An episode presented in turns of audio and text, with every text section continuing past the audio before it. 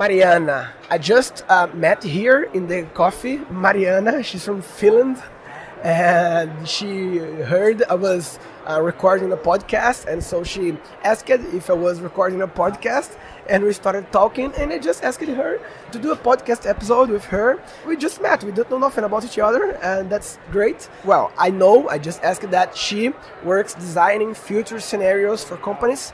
So I'd like to, me to explain a little about you. Tell me your story. Well, I used to be a journalist. I worked in the media industry in one of the largest uh, com- media companies in the Nordic countries. And I used to be a CEO and an editor in chief. That took about 20 years. And then I wanted out. I wanted to do something different. And uh, my former colleague, who had done trend maps and uh, trend forecasts for the company I was working for, she asked me to join her and she taught me how to look at the future. Nice. So now you, uh, it's a consultancy. You do co- consultancy. Yes, it's a consultancy. What kind of companies um, ask you to this? Yeah, it's it's really funny because the, everyone is really interested in the future. So Yeah. we started two years ago, and I haven't made a single presentation, but we've been working all the time. So Wow. people are calling in and asking us to do stuff, and they're all they're all kinds of companies, but you know they're in banking, they might be in real estate, they might be shopping centers, they might be just just anything. Nice. Everyone's facing the digital transformation. And what kind of, um, can you quickly explain what kind of framework do you use to design these future Yes. scenarios?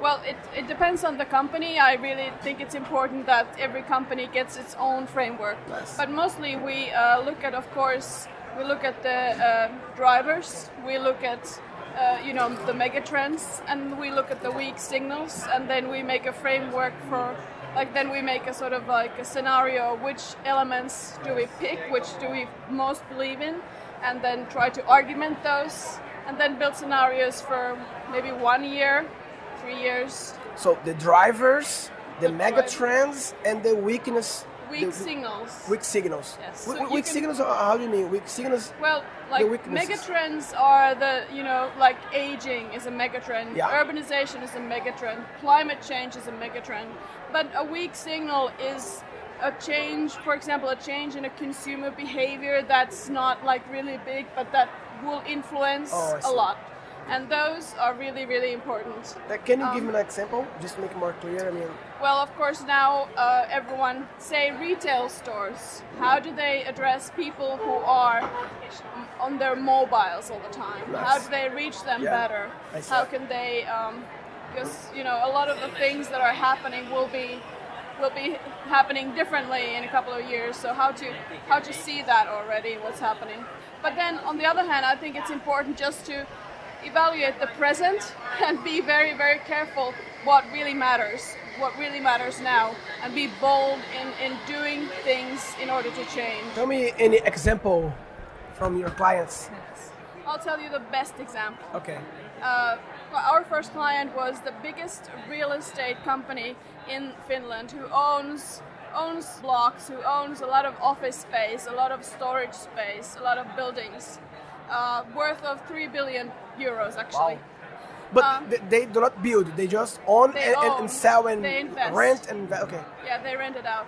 So they they are now facing the change of the office work. They Yeah. have a lot of empty office space. So Yeah. they were wondering what will happen to our business. You know, we own these buildings. What are we going to do with them? So what I did with my partner was that we made a scenario for for them on the future of office work, thinking about the digital innovations, thinking about the uh, change of, of the sort of corporate structures, and several things happening. And then we brought them ideas on how to react and what to do. And uh, one of them, we brought an example from the US, um, a ch- office chain called, a co-work chain called WeWork that used to be really small at the time we did the report. Now it's valued over four billion dollars. How? What was the name again? It's called WeWork.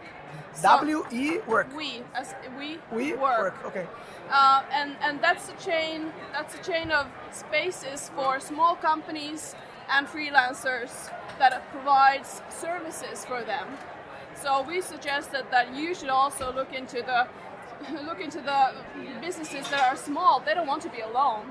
there are more and more, you know, entrepreneurs. We all know the platform economy. You know, people are doing micro micro jobs and you know having their own small companies. You should provide services for them so they can sort of have the muscles of the big company.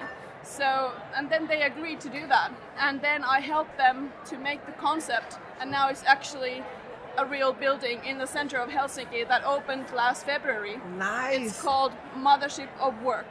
Mothership of Work. Yes, and, so, Is and it in English or in? it's in English. okay.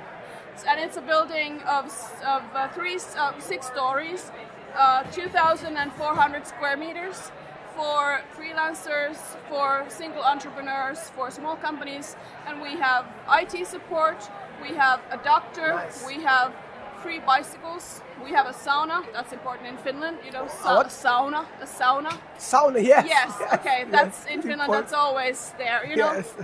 and then uh, you can rent you can rent a table or a room Yeah. and then you get all the services like a reception there's a restaurant downstairs So co-working, Co-working. services. And, Yeah, uh, exactly. and they did this first in Mothership of Work. yes Nice. And um, and probably they are validated, and now we'll do more. that, that's a secret Okay. Okay. Okay. but anyway uh, so that was one example the best example was from my work Nice. so i did the thinking i helped them build the concept and now i'm working there myself You're working there. yes In the mothership I have of the- work? my office of Oh, course, nice! So I, I hope it, I so- can go to Helsinki and Oh, visit you. definitely. The the- I'll never forget the mothership of work. Exactly. It's the coolest place to work. What are the, the biggest challenges and the stuff that companies are mostly struggling to face this future new design? I mean, what was the, the flexibility of the company probably? I, I would say that companies spend 90% of their time keeping up their present business. Yes. You know. So then the 10 percent is probably you know making strategies and trying to see how much income they get next year. And there's very little time for innovation.